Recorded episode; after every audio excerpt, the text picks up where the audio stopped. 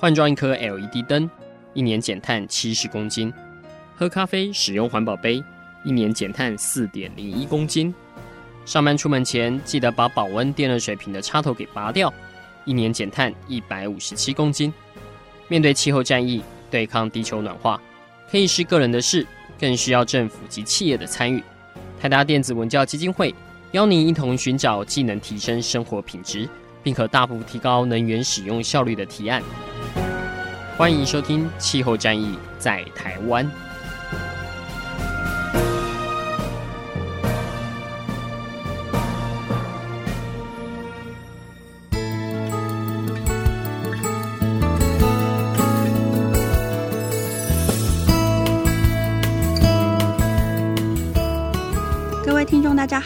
收听《气候战役在台湾》，我是今天的主持人姿荣。相信各位听众呢，时常接触到气候变迁的新知、科学报告，比如说像冰川融化的速度。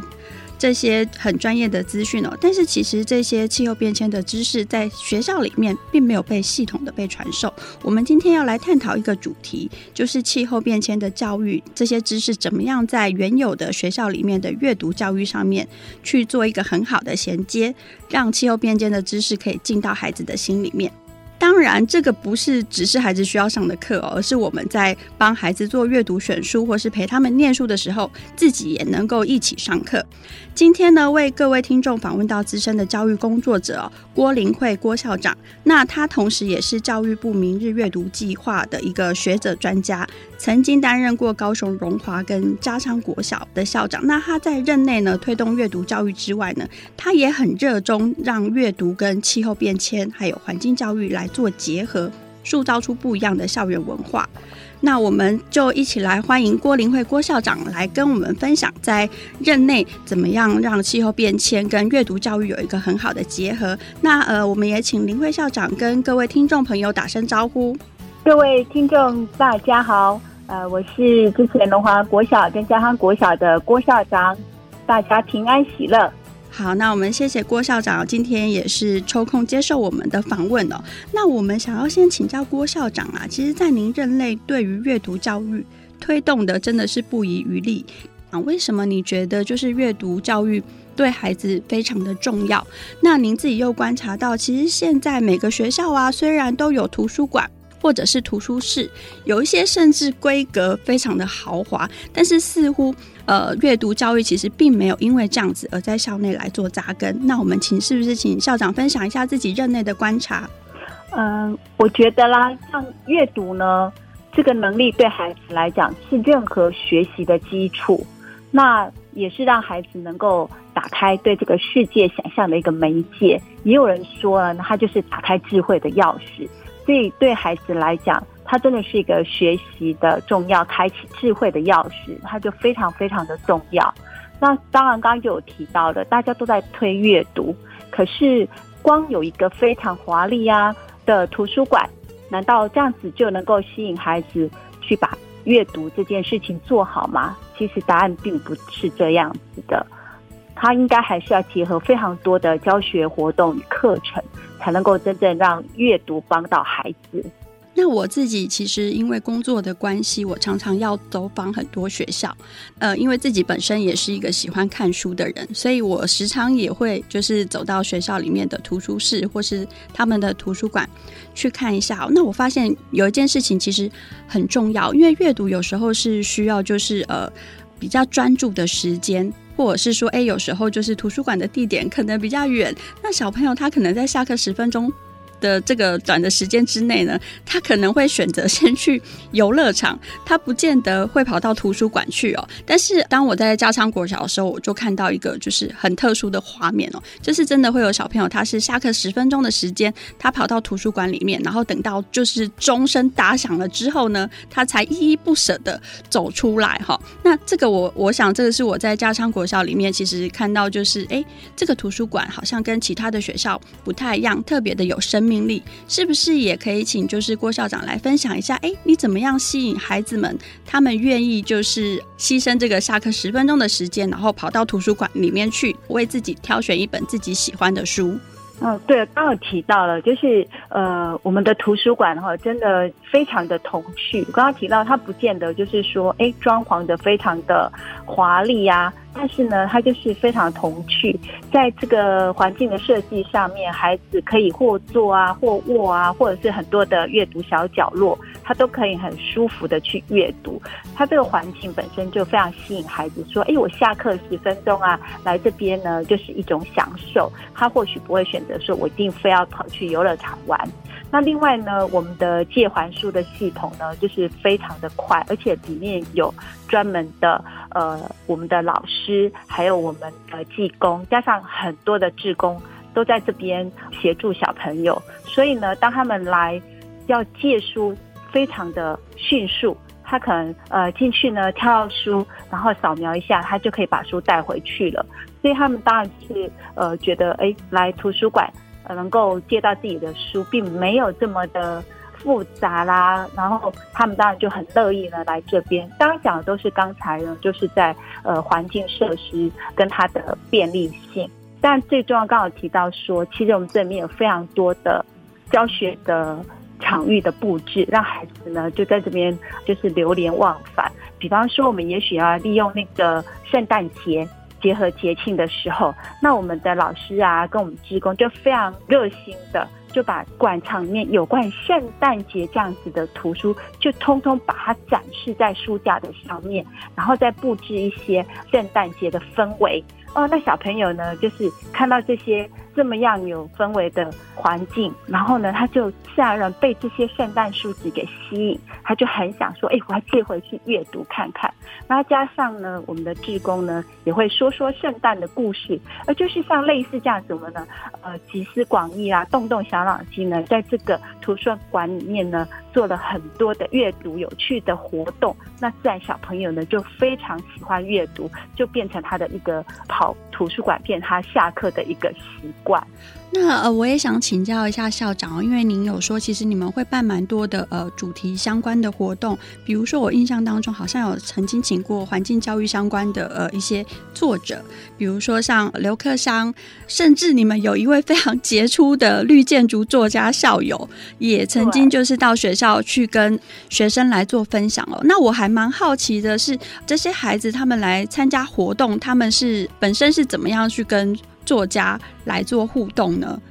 呃，我刚刚提到啦，就是我们觉得，诶、看书这件事情呢，有一些活动，当然就会有致命的吸引力。当孩子呢，他去阅读了这本书，然后他就会对这个作者有个想象，他到底长得美啊、丑啊，还是呢像外星人啊这样子？然后呢，我们如果说能够把作家呢邀约到学校里面来，哇，那真的是对他们来讲真是超级魅力的。所以呢，我们就是有时候呢，就是会呃跟一些作家呢呃邀约，然后让小朋友能够跟他们。面对面的接触，那当然就要有暖身活动啊。刚刚提到说，哎，像我们常常会提到，哎，环境教育这样。那如果你只是讲环境教育讲，好像小朋友就哇，这个会不会很生涩？可是当我们的那个老师要呃作家有约的那个海报的时候呢，因为我们这个老师啊就非常呃有趣的哈，就在那个刘克襄啊后面写说，哦，他就是俗称鸟人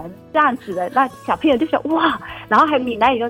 就叫做鸟啊。哦，他们小朋友就哇，鸟人哇，大家就觉得这个是什么人啊？怎么这么有趣啊？然后就被吸引来。然后接下来就是刚刚讲的，就是主题书展，就是刘克襄先生他可能他呃相关的图书，或者是我们想要谈的呃有关于呃这个生态旅游啊什么这些的那些事，我们就趁机通把它布置出来，做好这样的暖身之后呢，诶，他们小朋友就是非常有意愿呢，就是呃跟作家呢做互动。那在这之前，他就会先去读这些书，想说到现场之后，哎，我有什么东西可以来问一下那个呃作者本人啊，然后又可以看到作者本人真面目，那他真的是开心的不得了呢。对啊，那另外像杨天豪，那更不用说，因为他听到他叫做我们的学长姐啊这样子的名称的时候，就觉得哇，就跟我们一样。好贴近，像大哥哥一样。那他们呢，就是更乐意啊，听听他这一路走来啊，他对于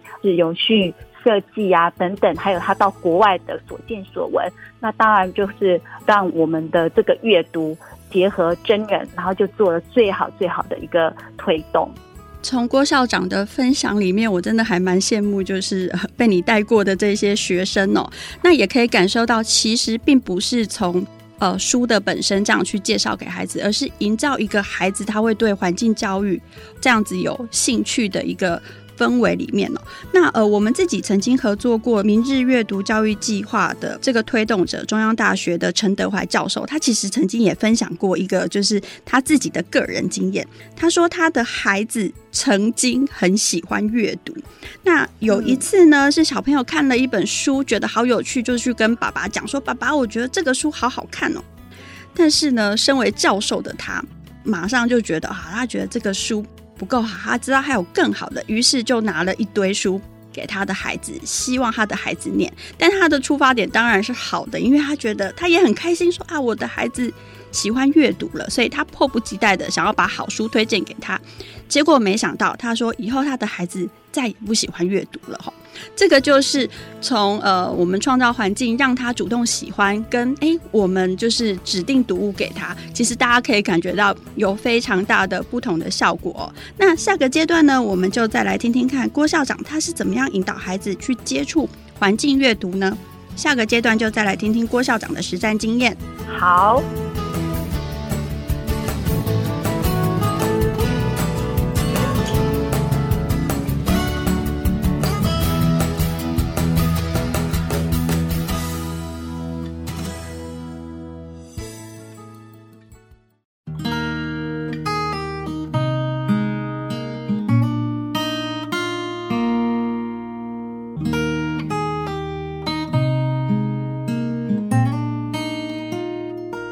回到气候战役在台湾这期节目，很高兴邀请到郭林慧校长来帮我们分享如何培养孩子喜欢阅读，并且在阅读教育中去接触到气候变迁哦。那要在学校里面呢，推展环境绘本哦。我想这个是原本就有在发展环境教育的学校，它得天独厚的地方啊。比如说我们讲绿建筑，或者是说，哎，比如说嘉昌国小，他邀请杨天豪到学校去分享绿建筑，那孩子其实很容易在校园里面就可以接触到这一些作家，就是书上面讲的这些观念。但是他如果没有这样的基础，一般学校他想要利用阅读去让孩子对于节能有认识，或者说对于绿建筑教育有认识，他可能会需要有一些。媒介哦，接下来其实就是要请郭校长讲的。以您这么资深的教育者的经验呐、啊，你怎么样去找到适合的媒介来进入校园？嗯、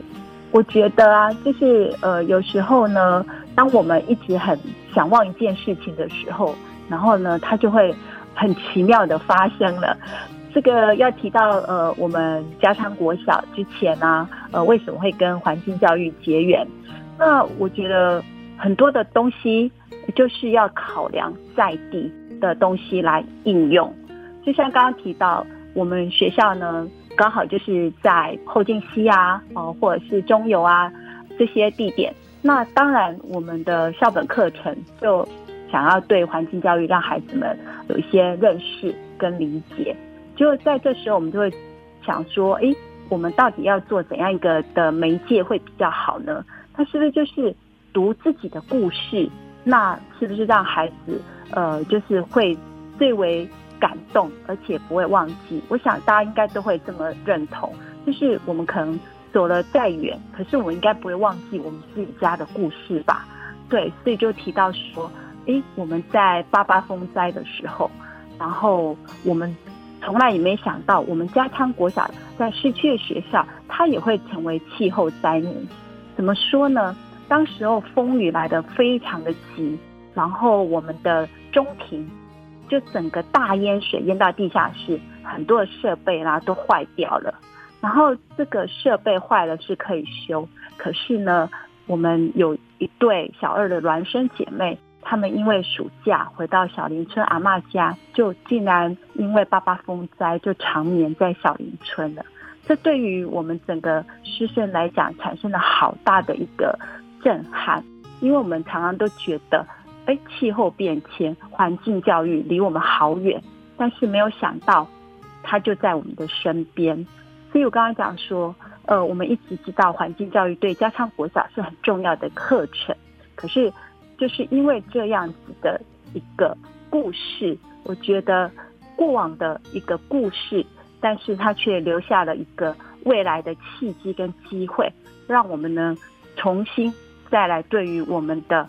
课程环境要怎么做努力呢？做了最好最好的一个开始。哦，谢谢这个就是。呃，因为真的就是各位听众应该也知道，说今年也是八八风灾的十周年纪念了。那透过就是郭校长讲出他学校的故事，呃，我想我们也可以就是正视这个风灾已经走过十年哦。但是我们其实，在灾难当中，除了哀痛我们失去的之外呢，我们也有一些学习哦。比如说，像基金会，其实在呃前两年的时候呢，我们就将。台达基金会呢，援建绿建筑，在纳玛夏部落援建绿建筑的这个故事呢，呃，把它做成一本绘本书。那校长您刚刚提到的，其实也让我回想起哦，就是呃。在能源小学的一些培训里面呢，我们时常会安排学校的老师，他们有机会可以到纳玛夏民权国小去实际参访。那有一次的对我特别记忆深刻，因为里面刚好是有两个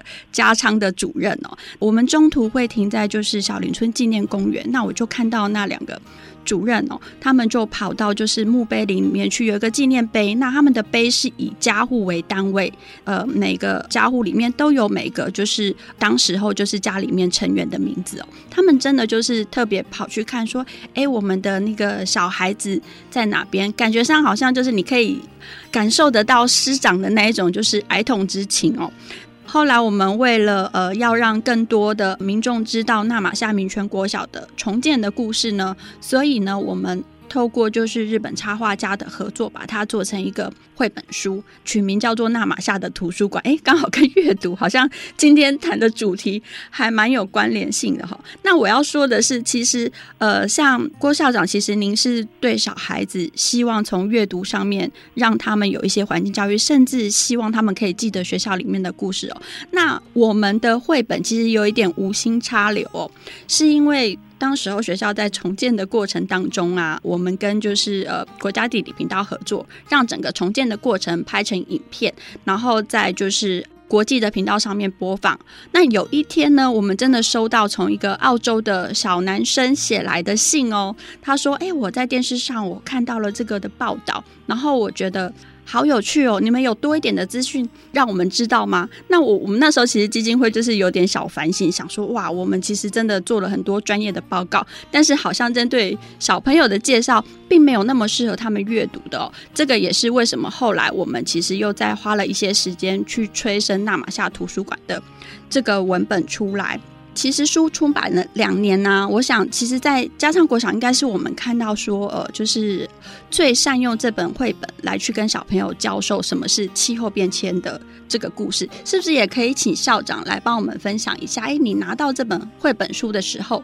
你是怎么样让加昌国小的小朋友对这本书？其实，哎，我想那时候其实真的好多小朋友就是大家会轮流想要去借这本书来看。对，我刚刚有提到说，呃，我们刚好。就在这个时间点，想要对于我们自己孪生姐妹的故事，然后呃把它发展成课程，然后让未来的每一个加昌的孩子都能够永志记得这样子一个气候变迁的故事。然后呢，就这个时候，就是刚刚像呃主持人所讲的，我们就遇见了这一本非常美、非常棒的绘本，就是纳玛夏图书馆。然后这个呢，就是刚刚讲的说，它也是我们高雄一个在地的环境教育的故事。那加昌就跟这个纳玛夏人民权国小一样，我们在八八风灾都有各自这样子的一个故事。然后因为这个绘本呢，就相遇了，然后。我就觉得这本绘本就像刚刚主持人说的，非常的棒。它不只是它的绘图非常用心，是这本插画家所绘。因为我们知道绘本不是只有文字，连绘图都是一种学习。它真的非常的棒。那在整个文字的叙述呢，就是不是用哀伤的角度，非常阳光面的去介绍呃纳玛夏民权国小这个重建重生这样子一个希望的绘本。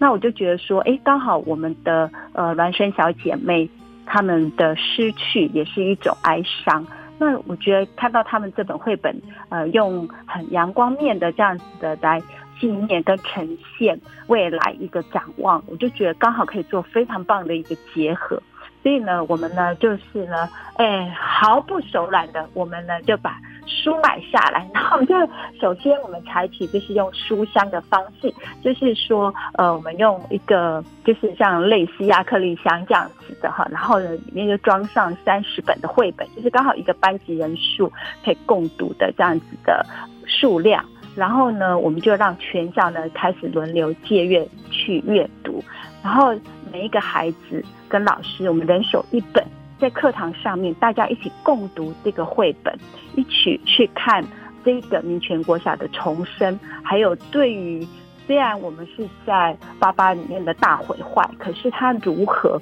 能够让呃校园因为我们的设计，然后呢能够重生，变成一个非常能够自给自足，这样子还能够兼具避灾功能的一个学校。然后这件事情呢，大家全校一起来共读，然后去体会出，哎，环境设计很重要。然后其实我们还有很多很多可以真正实现、可以做的一些建筑的设计也好，或者我们可以采取的行动。所以我觉得是我们是从阅读这个绘本开始，然后呢，就像蝴蝶效应，接下来就产生了很多很多带动家长跟志工的美妙的效应。我觉得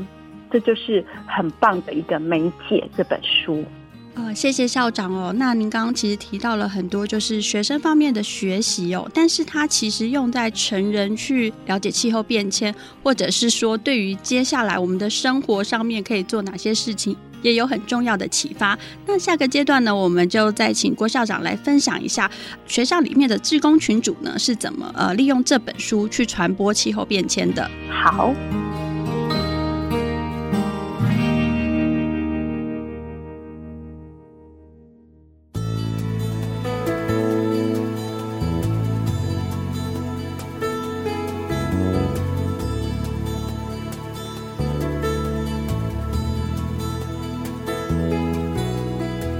听众，大家好，欢迎回到《气候战役在台湾》这集节目呢，很高兴邀请到教育部明日阅读计划的学者专家郭林慧郭校长哦，因为他也是呃先前嘉昌国小以及荣华国小哦任内的校长，那在他任内呢，推动阅读教育不遗余力哦，甚至呢呃运用它来传递气候变迁的资讯。那呃上个节目当中。郭校长跟我们分享了，诶，他用纳玛夏的图书馆来连接师生对于八八风灾的记忆哦。那刚刚主持人就是听到我都有点哽咽这样子，以至于节目必须中断哦。但是呢，诶。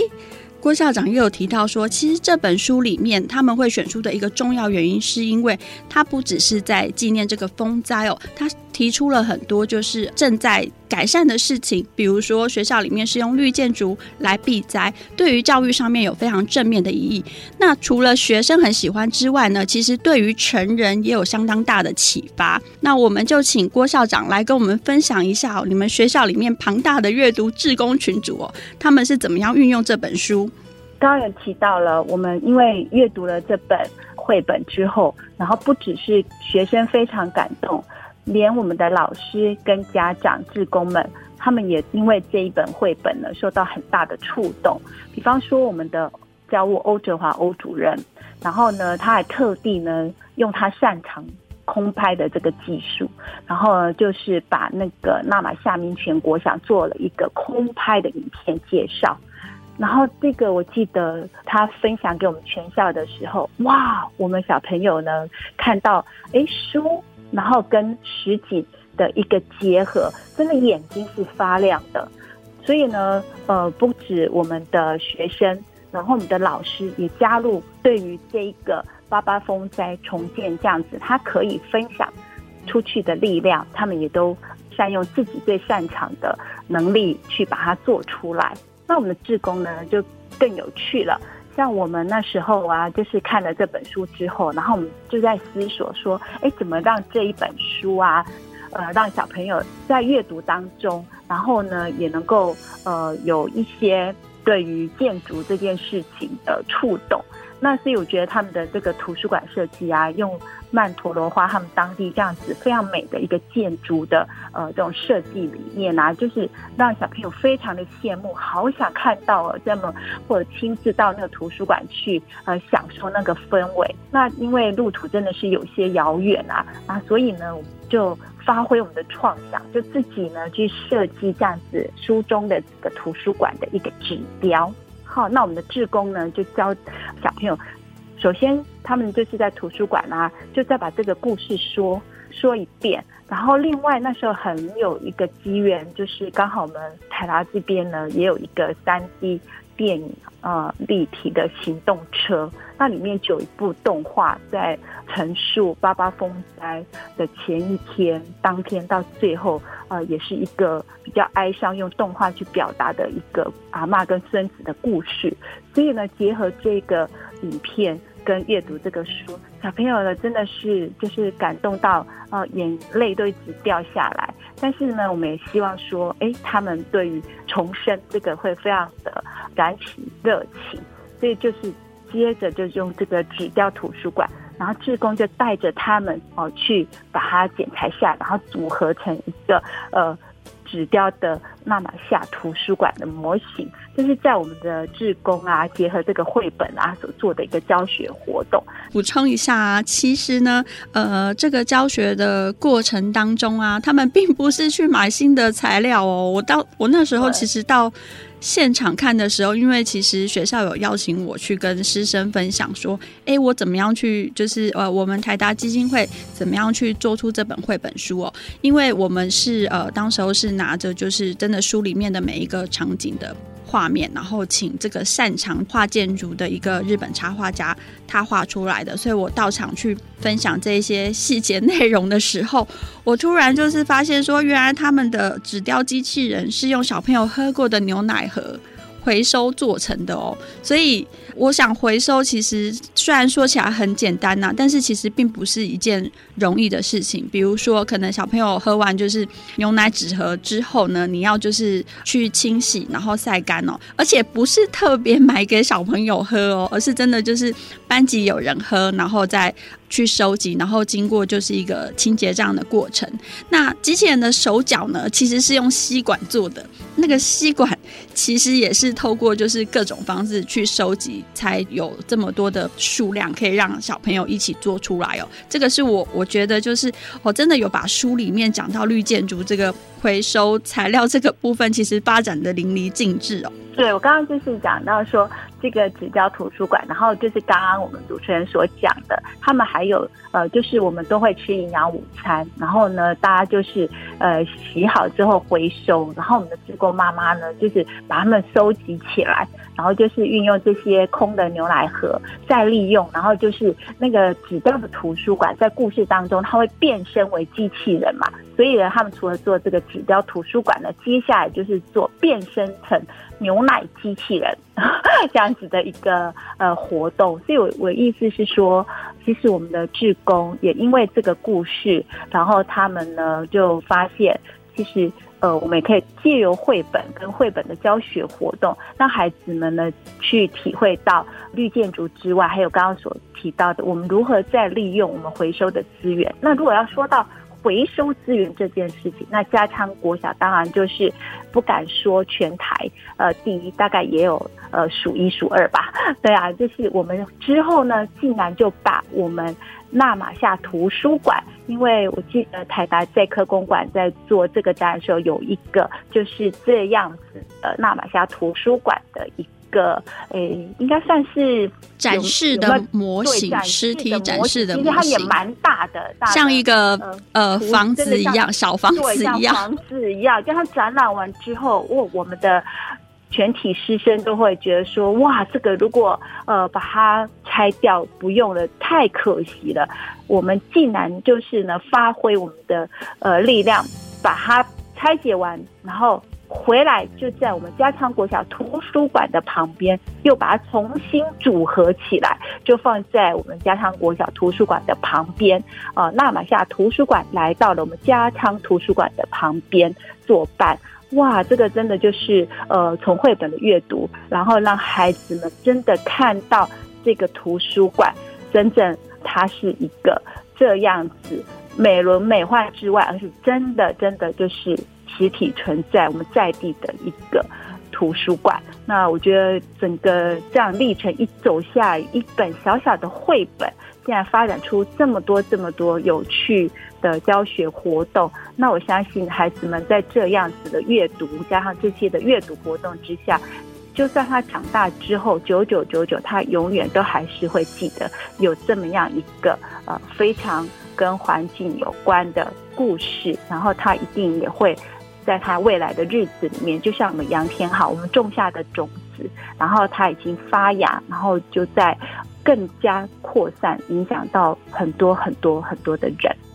呃，郭校长刚刚提到的，就是现在在加昌的纳玛夏图书馆呢，其实是呃我们在二零一七年的时候呢，在高雄。博二的时候，我们办了一个绿足机展览哦。那那个展览里面呢，其实我们有一个纳玛夏图书馆的一个呃，等于是缩小版，但它其实体积也蛮大的，真的就像一个小房子里一样哦。那那时候我们其实就透过这个就是实体的一个建筑，让来参观的学生知道说，哎，什么样是绿建筑，而且它几乎就是在每个特色上面，其实都是完整的传达了呃现地的纳玛夏图书馆哦。那那时候。然后要撤展的时候啊，我们其实也问了一些单位哦，那也很感谢，就是加昌国小真的把它当成是珍宝一样哦。然后回到学校里面，那据我所知呢，现在去加昌国小参访申请的学校呢，学校的呃这些阅读志工啊，还会特别把小朋友就是带到那玛夏的这个图书馆里面去，让他们看绘本，同时也就是透过绘本呢。跟他们介绍，哎，绿建筑上面的节水设计啊，或是采光设计是怎么一回事哦？好，那我们谢谢郭校长，其实帮我们分享了你怎么样用这本书呢，在学校里面去做气候变迁，甚至呃去培养了一群阅读志工哦。那现阶段呢，我们就要再回来请教，就是郭校长，您怎么样看待阅读教育要怎么样在学校里面去做推展哦？特别是如果我们没有很多资源的话哦，以您的经验，我相信可以带。给听众朋友很多的收获。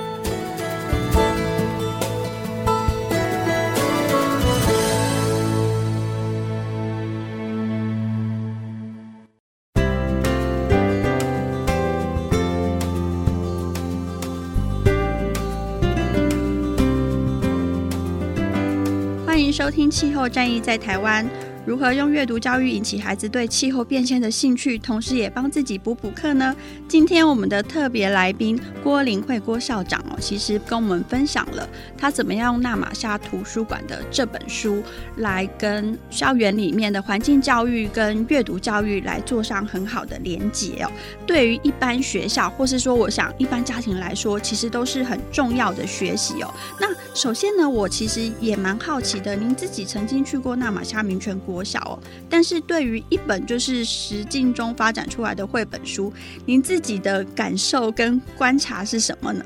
呃，我刚刚提到，其实阅读好像就是我们会觉得是突破空间啊跟时间的一个旅行。那当我阅读这本绘本之后呢，就产生了触动，觉得哎，是不是可以来场？真实的小旅行呢，然后就发现，呃，非常幸运的，我们有这样一个机会呢，就来到了那玛夏民权国小做了一个交流。那到现场去看到这个的感动啊，就比书中就来得更加的百倍。因为我觉得真的实体看到了，我们常常一直觉得，哎，可能它只是这种绿建筑啊等等啊，可能都是一些理想啊这样的存在。可是实际上，在我眼前看到这么样的一个学校，那它是真实的存在，它不是只是理想而已，而是它也是一个钻石级绿建筑的时候，那种的感动啊、真的让人家觉得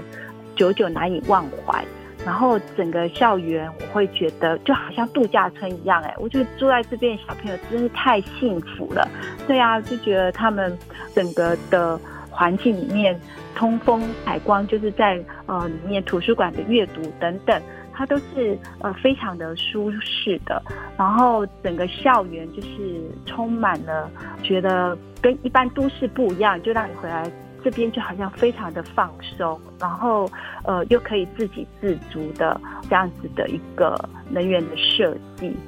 我觉得，哎，其实我们只是我们要不要去做，而不是不能做，哦，就带给我很大的触动。说我们真的要在环境教育去深耕，好，然后让我们台湾整个的环境呢会变得更好。那这是我到那边之后所受到的一些触动。所以我觉得由实境发展出来的绘本，它真的是更能够感动人心，然后。让大家产生更大的动力呢，去为我们自己的家园啊去做。那看到呃，那玛夏民权国小，它真的就是一个很好的典范。前阵子有很多学校举办了毕业典礼。台达基金会呢，就是也特别到那玛夏民权国小区致意哦。那那一天其实因为梅雨的关系，其实呃风雨下得蛮大的。但是我们到现场去，除了我们是真的是唯一远道而来的客人之外呢，也从就是毕业生的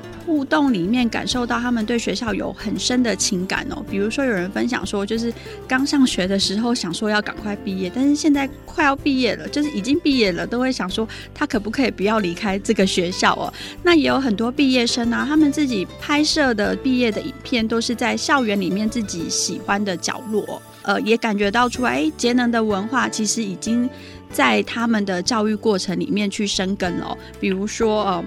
我们在这些就是真的是从幼儿园就是看他们就是一直到就是六年级这样要毕业哦。那每一年我们去做能源教育的时候，都会发现说，哇，他们自己会很主动的去。帮忙就是这一些，就是小一、小二的新生，然后告诉他们哪一些是节能设备哦。我举个例来说，现在是呃小学呢，小学生呢，如果上小一的时候呢，呃学校会安排就是去认识校园的课程，比如说厕所在哪里呀，厨房在哪里呀，医护室在哪里呀。那玛夏明泉国小呢，他们有一个很有趣的，就是他们会带小一的孩子去气窗的那个开关。他们有一个就是自动控制的开关哦，是可以开就是教室高处的气窗，因为那个人手够不到嘛，那也有危险性，所以是用自动开关的方式。那会教育他们说，诶，如果你觉得热了，你就可以自己来，就是。按这个开关之后呢，气窗就会打开哦。那我真的就是曾经 看过，就是一群小一的那个矮冬瓜，然后就是垫脚，然后去就是按这个气窗的开关哦。所以那一幕我印象就很深刻哦。那这个也是他们的高年级的同学教他们的哈。那我相信，其实，在您任教的嘉昌国小之内，您曾经也分享过，哎，其实看完这本书或是推广节能教育之后，对他们的生活其实是有改变的。有有有，刚主持人这么一说呢，我就是想到我们家唱一个小故事。真的，我们在市区里面啊，常常就是会有电梯这种设施。那很多的学校呢，就会觉得说，哇，这个电梯是非常耗能的。那所以通常呢，他们都是会用卡把它锁起来，就是你要拿到呃感应卡的，才有办法打开电梯去乘坐。大概就是呃防止小朋友啊自己去乱搭电梯。可是呢，刚刚讲的，我们的环境教育，你只要做了，深化到孩子的心里，你就会看到它产生改变了。那我们家昌的那个电梯啊，就从来都不锁卡的。可是小朋友因为在我们这样子环境教育之下，知道节能的重要，甚至他们呢，呃，也会想到说，哎，北极熊啊等等的。上次我还忘记说了，那个呃杨千豪来分享的时候，然后小朋友呢就发展出他们要做的那个未来。呃，世界的一个警示海报。那其中一个小朋友呢，就是画他们写说：“我不要未来带着鱼缸生活。”然后他们就想象说，如果大家不节能减碳呢，他就要沉到海底下。所以他那个小朋友的头上这样罩着一个鱼缸在头上，不是氧气面罩。所以他就深化到他的心里面，觉得节能减碳这件事情非常非常重要。就是有因为这样的体验跟认知，所以我们的电梯卡都没有在锁卡。所以小朋友不会随便去搭电梯，因为他知道这是耗能的。因为更神奇的是，他们因为我们台达他们呃帮我们建了一个智慧监控这样子的一个智慧教室、零碳教室，是用太阳能发电。我们从这边观察到能源，然后他们的就去观测出来，知道说，哎，其实日光灯才是在学校里面耗能最多。我们常常都以为说，哎，可能是什么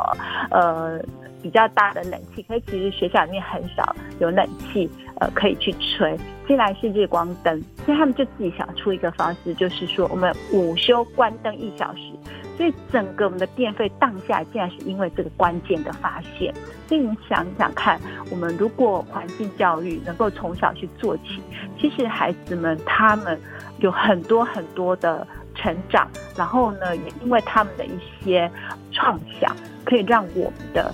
生活习惯改变，然后我们世界会变好。哦，这就是我刚刚提到说，不是不能做，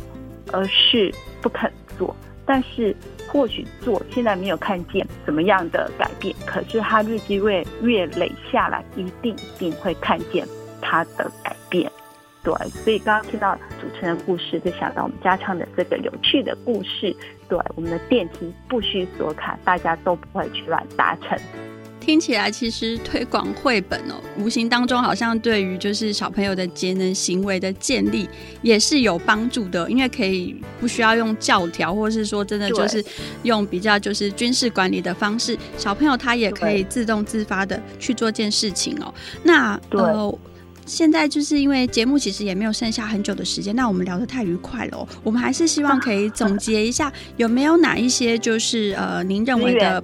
呃，对，资源是可以建议给这些学校，当他要进入就是做气候变迁教育的推广，或是说他要怎么样去找到这些我们说的可能是绿绘本这样的资源呢？那呃，因为嘉昌国小其实非常就是善用资源说，呃，从他们就是呃会去做相当多就是回收再利用的这一些计划里面哦，你应该有一些就是自己的观察或是经验上的学习哦，可以让大家快一点的跟上脚步。哦，首先我想说的就是说，其实，呃，每一个学校里面呢、并不见得一定要有很大很大的资源才能够做环境教育这件事情。那比方说刚刚提到的，如果我们的资源像图书这件事情，其实我们只要说去善用一些像。嗯，像高雄市，它有市立图书馆这样的资源，甚至它都有爱的书库啊，就可以免费配送到班级里面去。所以，其实我们可以，如果说要从阅读入口的话，我们可以去找到在地的资源，尤其是图书馆。就是很好的一个资源啊，更好的就是我们高雄市的总图图书馆，它本身就是一个非常棒的绿建筑。那所以呢，其实带孩子们去参访，从这萌发对于呃绿建筑啊一个想望啊，也是一个切入的口。这些都是学校里面其实不花钱都可以做到的，甚至去参加他们里面所办的一些主题活动，这些呃免费的资源是可以去利用的。那另外有很多呃，像我们台达这些企业或是公益单位啊，他们也有开发很多免费的资源，甚至有开发成一些电子书，还有甚至有些都做好的教案了，大家都可以善用这些资源，以学校为单位哈去申请去使用。那如果就近啊，像说有一些大专院校，如果说对于师资培训等等这些，其实都是可以做一个最好的结盟，跟我们老师做一些教育上面的培训。那当然比较好的呢，就是说，如果我们能够细微的去观察我们自己学校里面的环境故事，其实可以从困境开始。我相信每一个学校里面都有问题。那如果我们先从这些入手，像以前我们家上就是觉得我们电费怎么那么高，那条线一直升高，然后才开始去想说，哎，能源教育可以怎么做？那或许现在像一些气候变迁、豪雨成灾，或者是空气污染等等这些社会上的一些议题，都可以从这些入手。然后呢，只要我们能够有心，然后把老师团队组织起来。任何一个学校都是可以做起来，因为人力就是最好的资源。其实我们不用想得很远，一定非要有怎样的资源才可以推广环境教育。你可以结合地球日啊、海洋日啊，然后像我们刚刚一样，把图书馆里面书清查一遍，把这些书籍啊，通通把它做一个主题的展览。那或许呢，就是一个蝴蝶效应的开始，它就开始了呃自己学校的环境故事。那最好的呢，就是也可以做一些校际交流。其实如果大家呢不嫌弃的话，其实嘉汉国小常常接受很多学校来访啊。对啊，所以也可以搜寻一下，在我们自己在地里面的各个学校单位，他们呢也有一些很特色的环境教育做法。不管小学、中学、大学，大家可以做一个校际的交流，这些呢都是非常非常棒又丰富的教育资源呢。我相信听众朋友可能也想说，哎，什么时候有机会呢？可以去嘉昌国小看一下这个回收再利用的那玛夏的图书馆哦。那我这边也想要再呼吁一下，今年是八八风灾的十周年纪念哦。大家真的就是呃，如果是对于未来下一代的推广的时候呢，其实可以善用选书的机会，让他们有机会去认识八八风灾，以及呢，面对气候变迁所造成的灾难，我们要用一个什么样节能减碳的方式来继续在地球上面生存。那我们也谢谢呃我们的郭校长，哎，谢谢大家，我们是聊得很开心。好，那我们也谢谢听众，下次节目再会，再见。